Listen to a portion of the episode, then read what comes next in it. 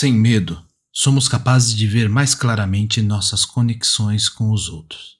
Sem medo, temos mais espaço para compreensão e compaixão. Sem medo, somos verdadeiramente livres. Thich Nhat Hanh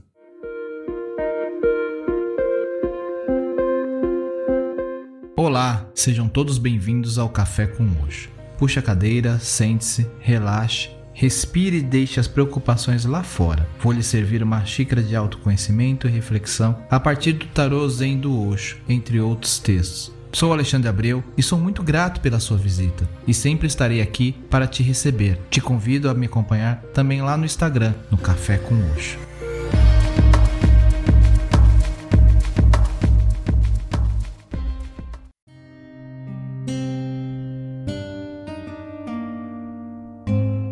Olá, tudo bem com vocês? Nesse mês de janeiro de 2022, duas grandes personalidades que deixaram um legado expressivo para a humanidade com suas atitudes e conhecimento partiram do plano terrestre. Estou falando do Dr. Ileakala Hyulen, ou simplesmente Dr. Hyulen. Ele foi um médico que ajudou a popularizar a prática do Ho'oponopono e ficou muito conhecido depois de trabalhar na cura de uma ala de criminosos com doenças mentais no Havaí. Como psicólogo, aceitou esse trabalho na ala mais violenta desse hospital, com a condição de não ter contato com os detentos, apenas através do registro e da ficha técnica desses pacientes. Falo do Dr. Hugh no episódio 65 e 66, e ainda estou devendo um programa para contar sua história. E no dia 22 de janeiro de 2022, Thich Nhat Hanh, aos 95 anos de idade, também partiu. Ele foi um monge budista vietnamita, poeta e ativista dos direitos humanos. É autor de mais de 60 livros. No ano de 67, devido ao seu imenso esforço e pregação sem violência pela reconciliação entre o Vietnã do Norte e do Sul, ele foi indicado ao Prêmio Nobel da Paz por Martin Luther King Jr., que o chamou de apóstolo da paz e da não violência. Um homem que reflete sobre a beleza do momento presente, sendo grato por cada respiração e pela liberdade e felicidade que podem ser encontradas em uma simples xícara de chá. Em 69, ele chefiou a delegação budista vietnamita da paz na Conferência de Paz em Paris e após a assinatura do acordo de paz, quando tentou retornar ao país, não foi mais permitido seu ingresso no Vietnã. E até hoje, ele vivia na França, em Plu Village, comunidade que ele criou em 82 com a monja Chan Kong. Em Plu Village, dedicou-se a ensinar a arte de viver em plena consciência. Em seus retiros, participavam a cada ano milhares de pessoas vindas de todas as partes do mundo. Durante sua vida, ele foi autor de inúmeros livros sobre meditação, atenção plena, cura e transformação, e também inúmeros poemas e dirigiu retiros em vários lugares do mundo. Tai, como seus estudantes carinhosamente o chamavam, ensinava o budismo engajado, responsabilidade social e dissolução da violência através da prática do viver consciente. Seus ensinamentos me trouxeram um outro olhar sobre a beleza do momento presente, da comunicação empática e compassiva. No episódio 100, falei um pouco dele e convido-os a voltar lá e também a conhecerem seus livros. Para o episódio de hoje, quero trazer para nossa reflexão um tema que Tai trabalhou muito durante sua vida: a escuta empática e a compaixão. Nhahan dizia que ouvir pode ajudar a terminar com o sofrimento do outro, colocar fim a uma guerra e mudar o mundo para melhor.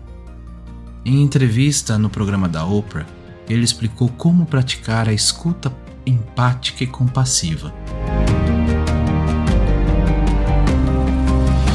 Vou transcrever o trecho da entrevista onde ele fala sobre a escuta compassiva e deixar o link para que possam acessar o vídeo legendado em português.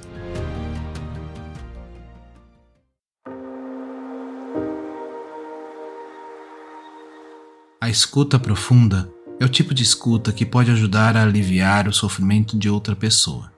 Você pode chamar isso de escuta compassiva. Você ouve com um único propósito: ajudá-lo a esvaziar o coração.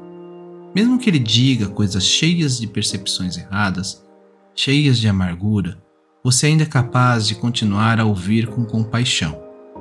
Porque você sabe que ouvindo assim, você dá a essa pessoa uma chance de sofrer menos. Se você quiser ajudá-lo a corrigir sua percepção, espere outra hora. Por enquanto, você não interrompe, você não discute. Se você fizer isso, ele perde a chance. Você apenas ouve com compaixão e o ajuda a sofrer menos. Assim, uma hora você pode trazer transformação e cura. Outra pergunta Tai. Eu amo essa ideia de ouvir profundamente, porque muitas vezes, quando alguém vem até você e quer desabafar, é tão tentador começar a dar conselhos. Mas se você permitir que a pessoa apenas deixe sair os sentimentos e, em outra ocasião, voltar com conselhos ou comentários, essa pessoa experimentará uma cura mais profunda. É isso que você está dizendo? Sim, Ouvir profundamente nos ajuda a reconhecer a existência de percepções erradas na outra pessoa e percepções erradas em nós. A outra pessoa tem percepções erradas sobre si mesmo e sobre nós, e temos percepções erradas sobre nós mesmos e a outra pessoa. E essa é a base para a violência, o conflito e a guerra.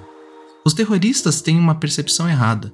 Eles acreditam que o outro grupo está tentando destruí-lo como religião, como civilização. Então, eles querem nos abolir, nos matar antes que possamos matá-los. E o antiterrorista pode pensar da mesma maneira que esses são terroristas e estão tentando nos eliminar. Portanto, temos que eliminá-los primeiro.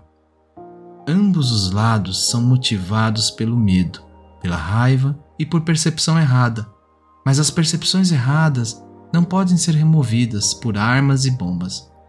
Eles devem ser removidos por meio de escuta profunda, da escuta compassiva e do espaço amoroso. Cada pessoa é uma ilha. Se ninguém tem a capacidade de ouvir outra pessoa, todos se sentem muito sozinhos. Você fica doente, nenhuma comunicação é possível. Quando alguém está realmente ouvindo, você sente, e quando alguém finge ouvir, você sabe. Você não pode contar a ninguém sobre sua dor.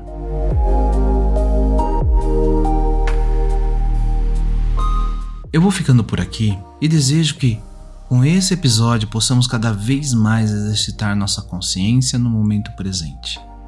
A prática da atenção plena requer deixar os julgamentos irem embora, voltar à consciência da respiração e do corpo e trazer sua atenção plena àquilo que está em você e à sua volta. Isso vai ajudar a perceber se o pensamento que acabamos de produzir é saudável ou não, se ele é compassivo ou grosseiro. Quando somos capazes de produzir um pensamento compassivo, esse pensamento começa a nos curar, curar os outros e curar o mundo. Namastê.